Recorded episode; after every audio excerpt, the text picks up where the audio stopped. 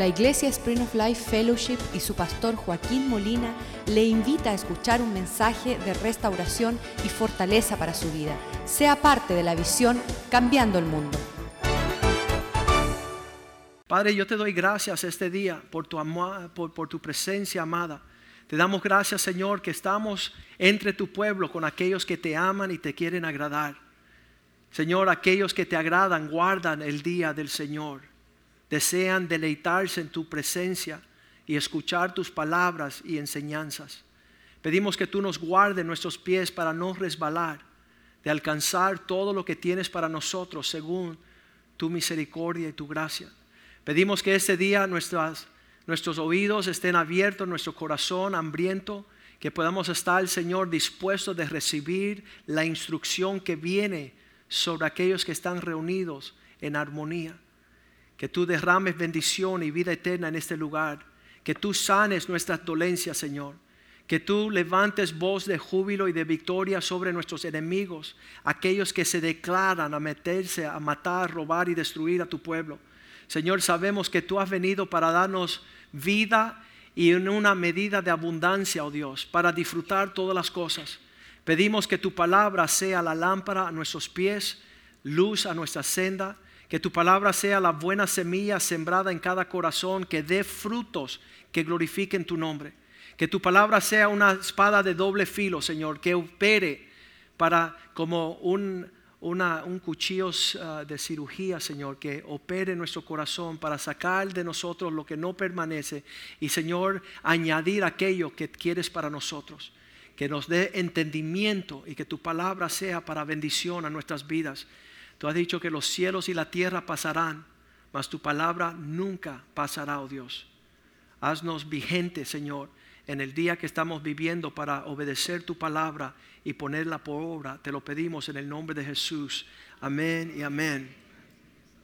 En el primer servicio estábamos hablando de los diferentes periodos sobre la faz de la tierra donde Dios ha visitado al hombre ha querido entrar en acuerdos con el hombre. El primer tiempo que Dios quiso. Esos, esos tiempos son marcados por aquellos que estudian este fenómeno de Dios y el trato que Él tiene con el hombre. Se llaman dispensaciones, donde los cielos se abren y de allá viene una porción de parte de Dios para que Dios tenga algo que ver con el hombre. Y en estas dispensaciones vemos que la primera es una dispensación, le llaman la edad de la inocencia o la dispensación de la inocencia. Cuando Dios puso al hombre en el huerto, yo siempre, ah, desde que entré a conocer a Cristo y leer la Biblia, siempre quise esos tiempos para poder vivir junto con los animales, ver cómo, se sentiría andar caminando con un león, montarme un elefante, llamar quizás un águila que me venga a visitar. Un tiempo increíble que Dios hizo para que el hombre disfrutara sobre la tierra la dispensación de la inocencia, donde Dios había puesto el hombre en un huerto para disfrutar comunión con él y habían reglas que guardaban ese huerto. Habían reglas que ellos no pudieran comer del árbol del conocimiento del bien y el mal, que él tenía que nombrar a todos los animales, que él tenía que guardar y cuidar, cultivar el huerto. Todo ese tiempo se terminó cuando el hombre desobedeció al Señor y pecó hizo lo que Dios no le agradó, ahí se cerró el tiempo de la inocencia para entrar en la segunda dispensación. El periodo y el tiempo donde Dios iba a tratar con el hombre se llama la segunda dispensación, la dispensación de la conciencia, donde Dios dejó que el hombre fuera uh, dispuestos a gobernarse por su propia moral según la conciencia, él tenía que comenzar a labrar la tierra para sacar provecho allí donde él tenía que, la mujer tenía que dar a luz, donde tenía que ah, ser la naturaleza ah, puesta bajo maldición, un tiempo de difícil donde el hombre tenía que labrar con la promesa que algún día Cristo llegaría para terminar. Este tiempo de la conciencia y gobernarse por la moral llegó a un término fin cuando el hombre ya no tenía moral. ¿Tú te imaginas un hombre hoy día vivir según su propia moral? ¿Conoce un individuo así? Alguien que dice, yo puedo tener todas las mujeres que yo quiera, yo no tengo que cuidar mis hijos. Estaba hablando con un hombre eh, esta, este fin de semana, él decía, yo soy mi propio tesoro.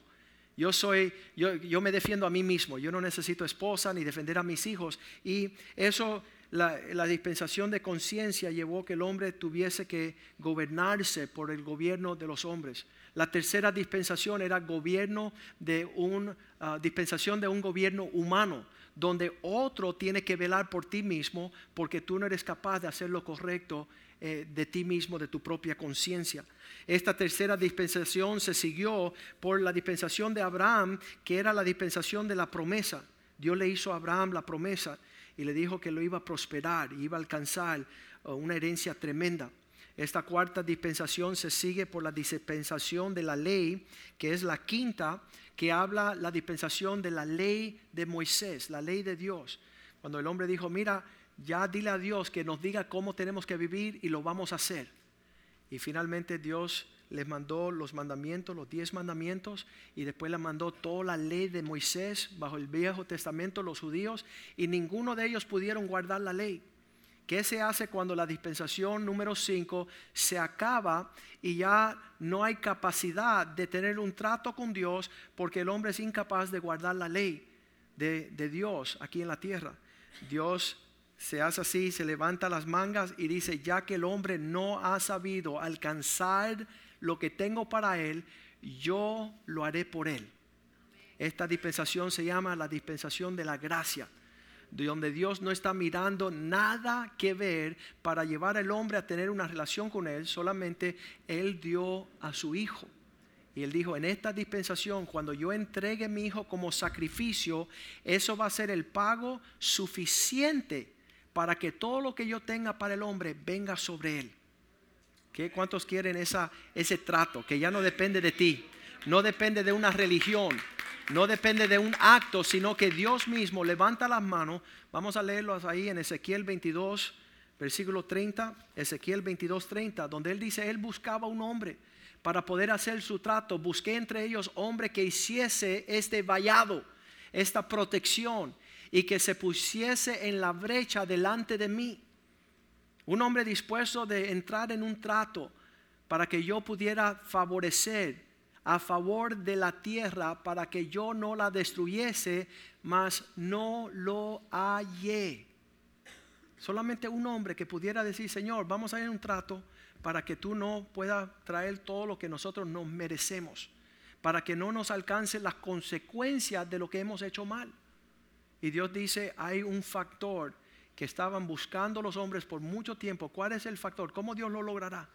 ¿Cómo Dios logrará rescatar el hombre de su distanciamiento infernal que merita el infierno por todo su comportamiento y naturaleza lejano de Dios?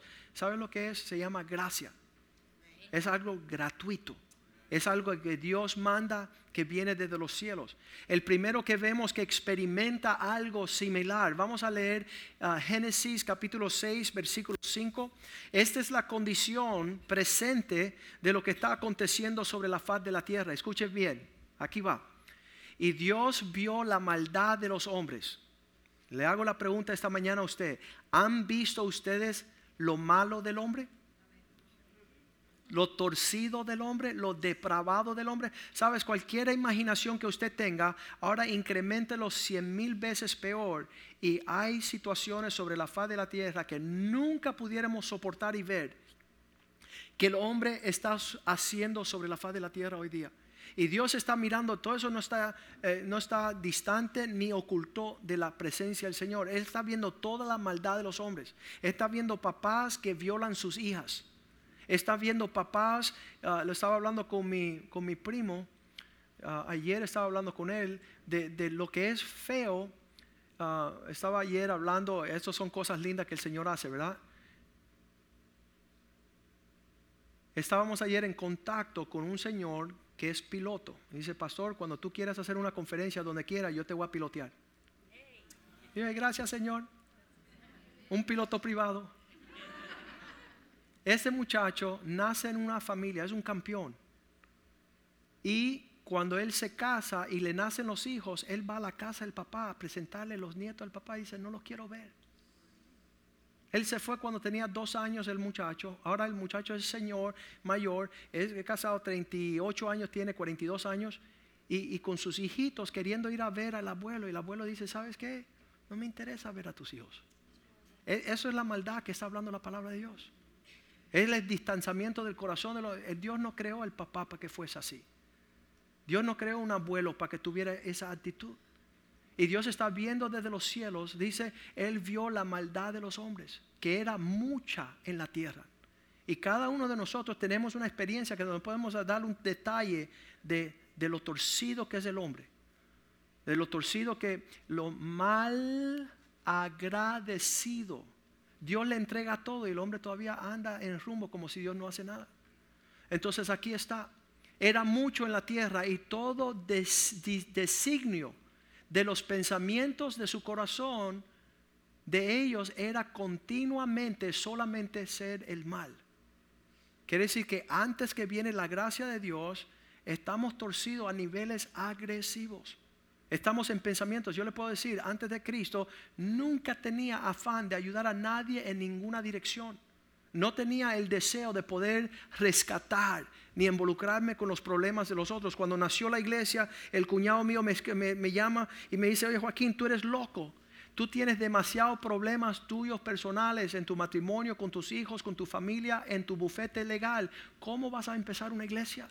Te vas a achacar más problemas. Y yo le dije, ¿sabes qué? Que me rescató a mí y me dio una esposa, hijos y familia y un abogado para tener un bufete en la gracia de Dios y abarca suficiente para que todos los que vengan conozcan esta gracia. Hay suficiente, suficiente recursos en la bondad del Señor. Su gracia es suficiente y basta para, para largamente. Esa es la situación de la tierra. Entonces, en este momento de crisis, en este momento donde todo está torcido, ¿qué sucede? Versículo 6. Dios tiene el sentimiento, se arrepintió de haber hecho el hombre y la tierra y dolió su corazón. Un gran peso de corazón dolido, una tristeza profunda como Pablo la semana pasada. En un momento la, la, la gran, el gran paraíso de la confianza de nunca ser separado de Dios, más hay algunos que no alcanzaron probar. Y Pablo dice, tengo tristeza, Dios tiene tristeza en el medio de esta cuestión. ¿Qué es lo que haría normalmente el corazón de una persona dolida por la actitud mala de los que los rodean? Proferir un juicio, no te voy a ver más. ya no quiero tener nada que ver contigo. Y lo dice en el versículo 7, donde Dios arrepentido dijo, raeré de sobre la tierra a los hombres que he creado desde el hombre junto con su bestia hasta el reptil y las aves del cielo, pues me arrepiento de haberlos hecho. Dios va a proferir un juicio, Dios va a traer consecuencia a la actitud y el comportamiento del hombre, más, versículo 7 dice, mas Noé halló gracia ante los ojos de Dios. La sustancia, algo llamado gracia, detuvo la destrucción sobre la vida de un hombre, su esposa, sus tres hijos y sus nueras. Ocho personas pudieron librar. Y Dios entra en un trato de gracia con Noé, donde Él le dice, ¿sabes qué? Prepara una arca para la salvación de su familia. Y Él empezó a predicar por 400 años arrepentimiento, a ver si alguien alcanzaba a hallar la gracia de Dios. Vemos que no, solamente una familia fue librada. En esta dispensación de la gracia que había de venir, primera de Pedro 1.10 venía una sustancia sobre la faz de la tierra en una dispensación, un periodo de tiempo donde los profetas, los mensajeros de Dios, que profetizaron de la de esta sustancia, gracia destinada a vosotros. Estos hombres que escucharon de los profetas también inquirieron diligentemente, indagaron acerca de esta salvación. ¿Cómo había de Dios perdonar al hombre pecador? ¿Cómo iba a librarle de las consecuencias de su desobediencia y su maldad? ¿Qué utilizaría el Señor para poder salvar a un vil pecador como Joaquín Molina? Una persona que no se merece la sonrisa de Dios sobre su vida en base de mi comportamiento, en base de mis actitudes, en base de mis pasados hechos. ¿Cómo Dios lo había de hacer? cómo Dios iba a librar a aquella persona destinada para un infierno eterno, estos hombres querían indagar qué sería la receta, cuál fuesen los ingredientes.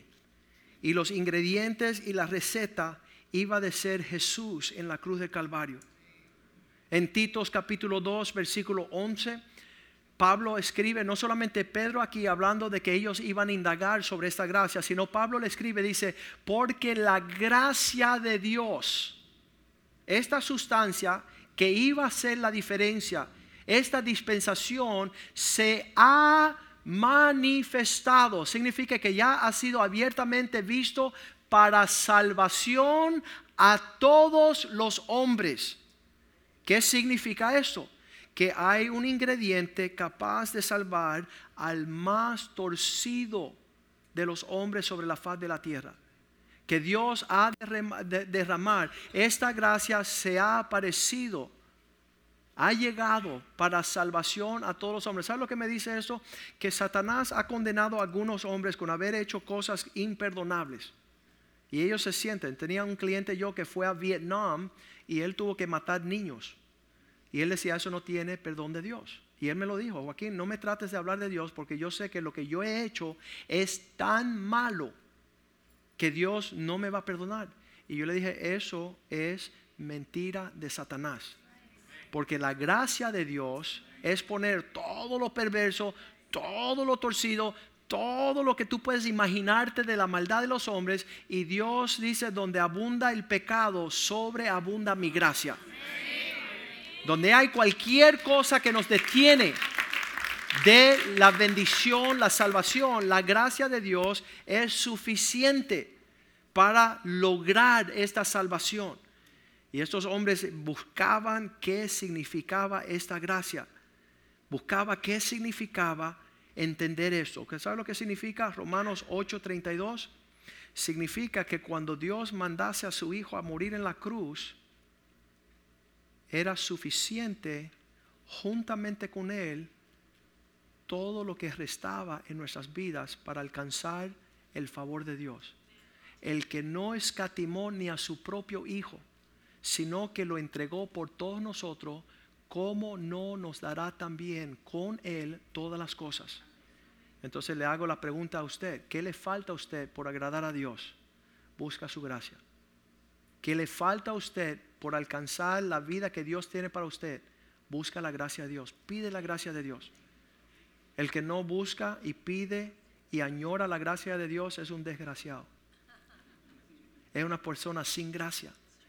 Dice la palabra en Hebreos 4:16 que nosotros tenemos ya la confianza por lo que sucedió en la cruz de venir, inclinar nuestro rostro delante. Dice, acerquémonos pues con confianza al trono de la gracia. Usted allí en su casa se arrodilla y dice, Señor, me presento ante el trono de tu gracia. Esta enorme este enorme trono que está ahí puesto, ¿para qué? Para alcanzar misericordia y hallar gracia para el oportuno socorro, para la ayuda, para que tú alcances lo que alcanzó Noé, para poder ser librado en el medio de las circunstancias más negras, cuando las cosas ya no tienen cómo sacarnos adelante, busca la gracia de Dios en tu vida. Busca esta gracia para que puedas alcanzar la plenitud de lo que Dios tiene. ¿Por qué? Tito 2, versículo 12, capítulo 1, versículo 12. Volviendo, estábamos allí en Tito ahorita. Capítulo 2. Ajá. Enseñándonos. ¿Quién nos enseña? Vamos a volver al, al, 11. Porque la gracia de Dios se ha dado manifiesta para salvación a todos los hombres. Versículo 12. Esta gracia de Dios nos enseña, nos está enseñándonos que renunciemos a la impiedad. ¿Qué significa? Cuando Dios trae y derrama tu gracia sobre ti, la gracia te empieza a decir, no Joaquín, eso no se hace. No es por ahí, es por acá. Y la gracia de Dios tiene como un GPS, un sistema donde te va tienes que tomar la izquierda, derecha, ir adelante, detente, ahora puedes proseguir. Todo lo que tú necesitas para renunciar la piedad, la impiedad. Todo lo que está torcido, todo lo que no es de Dios, eso es, es, una sustancia en ti que te permite lograr vivir como le agrada a Dios. Y no solamente renunciar la impiedad, sino los deseos mundanos. Que ya tú no deseas lo que una persona que está vacía desea. Cuando la gracia de Dios está sobre ti, hay un contentamiento. Hay una paz completa que te permite vivir la vida como otras personas no entienden cómo vivir. Esta gracia nos enseña, es un maestro. Di, di gracia de Dios, enséñame. Sé mi maestro instruyeme en cómo vivir como Dios le agrada, enseñándonos a renunciar la impiedad y los deseos mundanos para vivir en este tiempo, este siglo, sobria y justa y piadosamente. Eso no, la sobriedad es tener frenos. Estaba hablando con un señor bien dinerado el año pasado. Dice, Joaquín, pastor, tengo solamente un problema no tengo la capacidad de decirle que no a nada. Se me presenta un amante, me acuesto con ella. Me presenta un drogadito, hago droga con ella. Tengo una adicción a no poder refrenar, tener dominio propio. ¿Sabes lo que te da dominio propio para que vivas con sobriedad? La gracia de Dios. Por eso han determinado la persona que no vive en la gracia de Dios un desgraciado va a terminar mal, no va a tener familia, no va a tener esposa, no va a tener la paz de sus hijos, no va a tener, hay hombres que salen y no pueden decirle no al gastar dinero, tienen que estar siempre gastando lo que no tienen. Y es porque no hayan la gracia de Dios para poder vivir sobriamente, justamente, piadosamente. La gracia de Dios nos da estos sentimientos con qué final. Versículo 13 para estar listos para la venida de nuestro Señor, aguardando la esperanza bienaventurada y la manifestación gloriosa de nuestro gran Dios y Salvador Jesucristo. La gracia de Dios está preparándonos y adornándonos para ser hallados en una forma aceptable en la venida del Señor. Por eso Pablo le decía a Timoteo, abunda en la gracia de Dios que está sobre tu vida. Busca más y más la gracia. Dios da gracia a quién? A la humilde. Y Dios mira de lejos al altivo. Personas que, que piensan que todo lo van a hacer en sus propios méritos, en su propia fuerza, en su propio querer, no tienen gracias. Y entonces Dios empieza a derramar una gracia increíble sobre esas personas que dicen, Señor, ¿sabes usted? Si no fuese por tu gracia, no puedo dar otro paso. Si no me sostiene con tu gracia, no puedo vivir la vida cristiana. No soy capaz. Y entonces en todo este mérito, Pablo decía estas palabras en Hechos 20, 24. Él decía que esta descripción de la gracia de Dios, de ninguna cosa hago caso, ni estimo preciosa mi vida para mí con tal de acabar mi carrera con gozo. Este trabajo, este ministerio que recibí del Señor para dar testimonio del Evangelio de la gracia de Dios. ¿Qué significa? Que allá afuera hay un montón de personas que no entienden lo que Dios ha hecho. Ellos cuando tú le invitas a la iglesia están diciendo, bueno, entonces voy a tener que, y voy a tener que, y voy a tener que. Y ellos no saben que ya Dios lo hizo todo.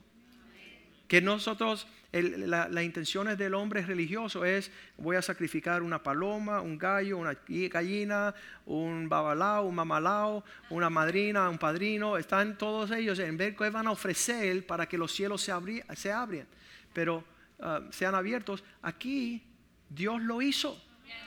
Dios abrió los cielos con su propio Hijo y abarca todo lo que usted ni puede soñar. Y yo he estado viviendo un sueño hace 32 años.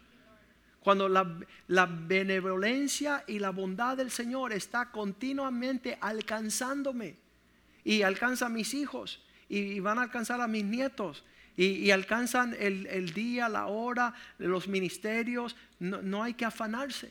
Entonces hay personas que eh, Satanás siempre sobregira las verdades de Dios y la usurpa y las distorsiona y dice, bueno, ya que la gracia de Dios está, búscate un amante.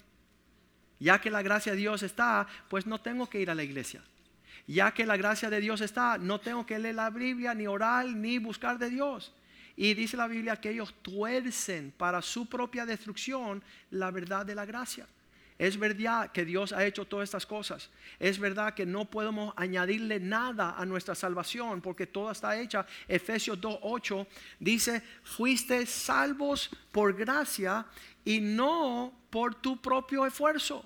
Por gracia sois salvos por medio de la fe. Y esto no es algo de vosotros, pues es un regalo de Dios. Tu salvación fue Dios, el que te la compró fue Dios, el que te permitió aceptarla fue la gracia de Dios. Y cuando tú caes fuera de esa gracia, lo vemos en Hebreos 12, versículo 15, dice, no dejes de alcanzar la gracia de Dios.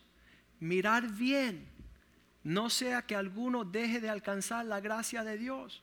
Porque cuando no estás recibiendo lo que Dios ha dispuesto, ahí empieza tu corazón a torcerse, que brota raíz de amargura y te estorbe. Y por estas raíces de amargura, muchos son contaminados.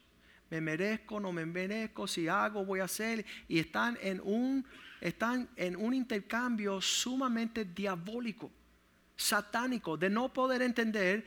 Um, este fin de semana tenía... Uh, eh, llevarle un regalo a un amigo y yo le decía, toma. Y él decía, no, te lo tengo que pagar. Toma, yo voy a dar la mitad. Toma, yo te voy a regalar otro. Y eh, no estamos acostumbrados a entender lo que es gracia. Y tú no puedes servir a Dios aceptablemente sin la gracia. Cuando tú dejas de alcanzar la gracia de Dios, empieza a brotar. Vamos a leer Hebreos 28. El consejo que nos da en este mismo capítulo dice, um, Por tanto, es necesario. No, vamos al 12, 28. Así bien que como estamos recibiendo un reino tan grande, tan lo que abarca la gracia de Dios es enorme. Tengamos gracia. Esa palabra gratitud es gracia. Ya que lo que Dios tiene en los cielos es tan grande, Usted no puede ni imaginarse lo que significa. Entonces entra en el orden de su gracia para poder aceptar mediante esta gracia, podemos servir a Dios agradeciéndole con temor y reverencia. Que Dios haya pensado en nosotros en esta época, esta dispensación, se llama la edad, la dispensación de la gracia. No fue antes, la otra fue la dispensación de la ley en esta dispensación que Dios haya abierto los cielos con el sacrificio de su Hijo como el aval, el que firmó con la sangre de su Hijo. Dios dijo, yo voy a darle al ser humano todo lo que tengo para él por lo que tengo con el Hijo en la cruz. Eso va a ser suficiente. Cuando veo lo que le voy a dar al pueblo mío, miro a la cruz y le digo, sí, lo merece. Y yo le digo a las personas, imagínate usted ofrecer su hijo todos los órganos en una donación y que la persona que tú se lo dediques venga a ti y dice, ¿cuánto te debo? Y dice, mira, varón, no hay precio. Dice, no, pero yo te lo quiero pagar. ¿Cuánto tú quieres por el corazón? ¿Cuánto tú quieres por los riñones? Y tú le dices, tú, tú me estás ofendiendo. Porque yo te di todo lo que yo tenía. Y eso no tiene precio. Entonces lo que quiero de ti es que me lo agradezca. Que tú tengas un sentimiento que entienda lo que yo hice.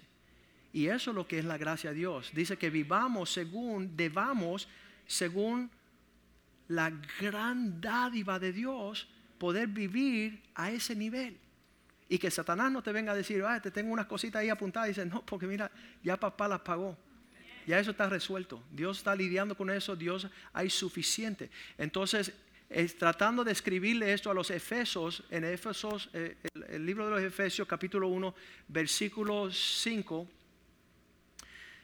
Aquellos que no llegaron el jueves uh, se, perdieron tremenda palabra donde Dios dice que Él nos predestinó para tener una herencia adoptado como hijos. El hijo adoptado, acabo de, de hablar con una agencia aquí en Miami, donde el papá se pasó toda la vida trabajando bien fuerte, bien fuerte, bien fuerte, bien fuerte, y le dejó un imperio a sus hijos.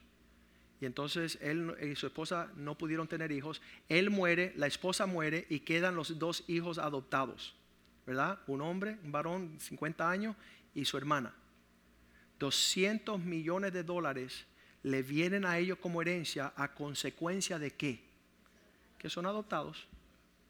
Legítimamente el proceso legal que fueron hijos de ellos, entonces merecedores de la herencia aquí en Miami. Pues Dios dice que Él habiéndonos en amor predestinado para adoptarnos como hijos suyos por medio de Jesucristo, según su puro afecto de su voluntad. Quiere decir que Dios lo hizo porque Dios le dio la gana. porque le dio la gana, porque Él quiso. Su amor lo llevó a eso, adoptarnos. Versículo 6. ¿Qué sucede en la, en la adopción para alabanza? Esto para engrandecimiento de la grandeza, gloria de su la gracia. La gracia de Dios movió el corazón de Dios para adoptarnos como hijos y tener estas herencias para nosotros para abarcar grandes recursos, con lo cual nos hizo aceptos en el amado, no en base de un gallo, una gallina, una sangre, un chivo, no en base de una velita ni un vaso de agua, eh, un eh, no. Es la gracia de Dios la cual tú tienes que decir, Señor, wow, Señor, de verdad que somos dignos de ti, Señor. Quiero agradarte, Señor. Que quiero conocerte. Quiero, quiero acercarme a ti y vivir disfrutando esas riquezas. Versículo 7. En quienes tenemos redención, esta gracia nos dio la redención por la sangre, el perdón de pecados según las riquezas de su gracia. El perdón de pecados, la sangre de Cristo es la, moneda de la gracia de Dios. La gracia es la moneda que compró la redención y la sangre, perdón de pecados.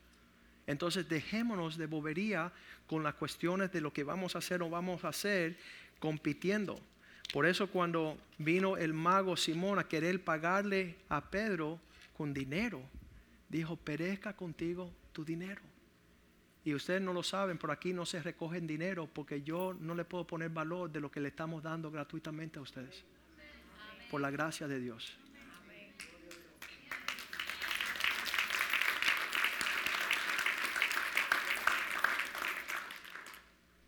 Por la gracia de Dios está siendo Dios bueno con nosotros, derramando cosas que nunca en nuestra vida íbamos a poder comprar, ni vender, ni negociar, ni comercial. La paz, la sanidad, la bondad de Dios, un lugar de reposo, que no hay precio. Y Satanás quiere que nosotros competimos con esa gracia y estemos siempre ah, teniendo asuntos que ver. Pero hay una historia de una joven y esta joven resulta ser que, que estaba trabajando y tenía que hacer unos exámenes. Y haciendo sus exámenes dice que ella se fue del trabajo bien tempranito y fue a estudiar porque tenía un examen final en la escuela. Y dice la historia que ella estudió toda la tarde, toda la noche, amaneció hasta llegar a la clase. Cuando llegó a la clase estaba todo el mundo ahí haciendo preguntas, nerviosos, no sabían si iban a poder soportar, meter más información. Y llegó la maestra, el profesor, y le dijo a todo el mundo, prontos, vamos a revisar las preguntas de este examen. Y hizo un repaso Después del repaso, ella repartió los exámenes y eh, dice la maestra al final del repaso, dice que había unos capítulos que no habían logrado estudiar, pero ella dice eso va en el examen también y la, la joven levantó la mano y dijo, maestra, si tú no lo repasaste en la clase, ¿por qué tú no estás poniendo eso en el examen? Dice, yo les dije a ustedes que ustedes eran responsables, pero por todo el contenido del libro, no solamente las cosas que habíamos leído. Y entonces no hubo argumento contra esa respuesta. Finalmente ella repartió los exámenes a todos los que estaban en la aula. Y ella dijo, dejen los exámenes boca abajo sobre su escritorio hasta que todos reciban su examen y yo les diré cuándo van a comenzar. Dos minutos más tarde, ella dijo, está bien, pueden comenzar. Y cuando la joven le dio vuelta al examen, todo el examen estaba lleno, las respuestas en el examen de ella, alguien había puesto respuesta en todo el examen. Y al final de la hoja decía, felicidades, ya este examen final es terminado y todas tus respuestas son correctas y tú estás bendecida con una excelencia sobresaliente en el examen final. Cada estudiante leyó y su hoja examen tenía la misma respuesta. Estaban todos sorprendidos cuando el profesor, viendo sus ojos, le dijo, ustedes han pasado el examen solamente por una razón, porque aquel que creó el examen tomó el examen por usted. Y todo tu tiempo de estudio, y todo tu tiempo de la clase, y todo tu tiempo difícil de preparar para este examen, no te iban a ayudar a sacar una sobresaliente 100% como has experimentado. Esto se llama gracia.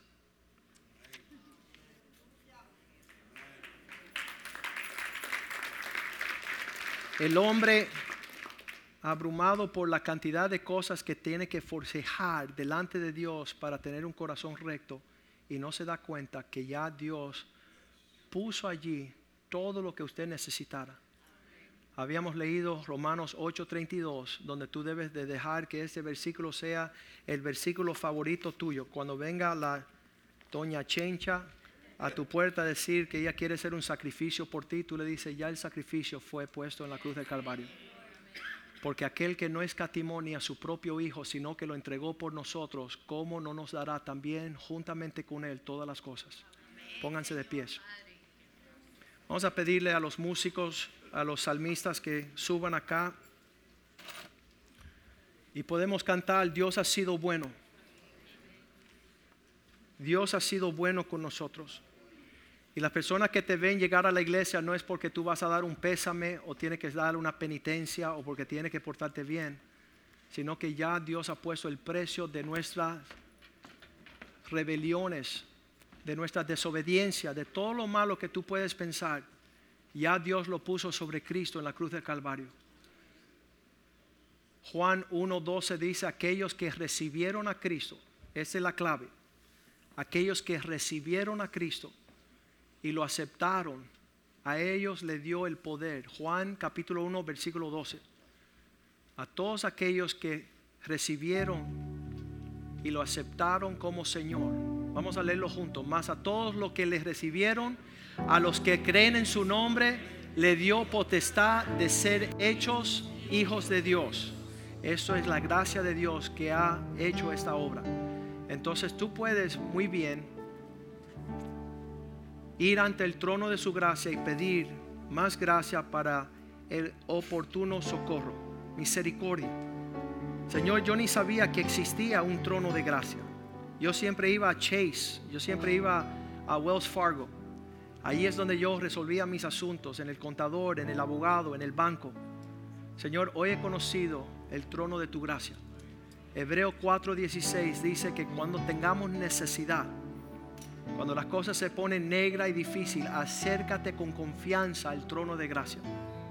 Derrama tu, dobla tus rodillas y derrámate en la presencia de Dios, pidiéndole gracia para todo asunto. Tienes soledad hoy, es una locura, pídele a Dios gracia. Tienes enfermedad, pídele a Dios gracia. Tienes algo que necesitas, pídele a Dios que los cielos se abran y que la gracia de Dios se derrame. La gracia de Dios es suficiente para restaurar al hombre en toda su necesidad y es dada gratuitamente por un Dios majestuoso. Este tiempo o dispensación de la gracia termina cuando Cristo regresa por su pueblo. Comenzó el día que Cristo vino a la tierra y termina el día que Él venga por su iglesia. También le llaman la edad de la iglesia. Es una dispensación sumamente temible. Es una dispensación sumamente temible. Si bajo la ley tú guardabas la ley, te daban lo que correspondía. Si bajo la gracia que Dios lo hizo por ti y tú haces lo indebido, dice la Biblia, cuán peor castigo lleva aquel que no lo hizo en sus propias fuerzas, sino que Cristo lo hizo por él y todavía no entró en su gracia. Nosotros tenemos mayor alcance. En otras palabras, Dios hizo mucho más por nosotros, la iglesia, que lo que hizo por los tiempos anteriores. Y entonces muchas personas ni han discernido la gracia, otros la tuercen para su propio mal y destrucción, y otros no llegan para abarcar todo lo que abarca la gracia de Dios. Pero hay suficiente gracia en este tiempo. Todavía estamos en la edad de la gracia, en la dispensación de la gracia, donde todos los cielos están abiertos. Y han visto que, que cómico o raro se ve la persona que está tratando de forcejar para hacer las cosas para que Dios lo bendiga. Ahora, yo, yo te prometo que yo voy a ir a la iglesia tres domingos seguidos. Dios dice, oye, chamaco, mira, mira ya, compite con eso. Ya tú tienes puertas abiertas, ya tú tienes sonrisa del cielo por lo que, lo que yo veo en mi hijo, lo que mi hijo hizo, te merita a ti todo lo que tengo en el cielo para dártelo. Por eso dice que oremos en el nombre de Jesús. Que pongamos eso como el factor. Todas las cosas que me pidan en mi nombre, mi Padre se lo va a conceder. Y por eso que nosotros somos ah, dotados, somos ah, bendecidos. Ah, hay algo especial sobre aquellos que caminan en la gracia de Dios. Y después vemos lo que están allá afuera que todavía no han escuchado el Evangelio de la gracia de Dios. Ellos piensan que aquí lo estamos haciendo por fuerza, por religiosidad, por persignarnos, por hacer los puestos de la cruz. Estamos haciendo latigazos. Mira Dios cómo yo sufro. Yo te prometo que voy a leer un capítulo todos los días, todo el año para que tú veas. Y Dios dice, ¿sabes qué? Ampárate bajo las alas de lo que yo he hecho en mi gracia. Es suficiente. Vamos a cantarle esta canción a Dios y tú habla con Dios ahí en tu asiento. Inclinas tu rostro, cierres sus ojos y hable con Dios y dile, Señor, déjeme gustar de tu gracia. Déjeme ser heredero. Déjeme, ser objeto de, disfrutar, de poder saborear las bondades de aquel que, que hizo derramar su gracia sobre mí. En las áreas donde estamos experimentando ansiedades, apuros, presiones, estrés, hemos quedado corto de la gracia de Dios. Estamos metiéndonos en áreas donde Dios no quiere que tú te metas. Pídele al Señor que te dé discernimiento saber cuál es la área de su gracia. Porque en estos tiempos los hombres que no alcanzan la gracia de Dios son traspasados por muchos sentimientos que el hombre nunca tenía que haber sentido el hombre deja de alcanzar la gracia de Dios, uno sufre todo sentimientos de nervios y de inquietudes. los farmacéuticos de, de las medicinas por las ansiedades están millonarias. Y la respuesta, ¿por qué? Es que los seres humanos han corrido a esos, a esa imitación de la gracia de Dios. Usted pide al Señor que deja que tú abarque y habite bajo su sombra, para que la gracia de Dios sea suficiente. Y después de hoy conocemos que el trono de su gracia es suficiente para aquello que necesitemos para terminar nuestra carrera bien. Padre, yo te doy gracias por tu bondad. Te doy gracias por estas tres semanas de ayuno donde podemos afinar nuestra búsqueda, nuestra claridad de escuchar tu voz. Sabemos que esto también es por tu gracia que nos permite participar. Pedimos, Señor, que cada persona que escuche este mensaje, que escuchó esta mañana, pueda abrir su corazón y su vida para recibir las bondades de aquel que nos llamó de las tinieblas a su luz maravillosa.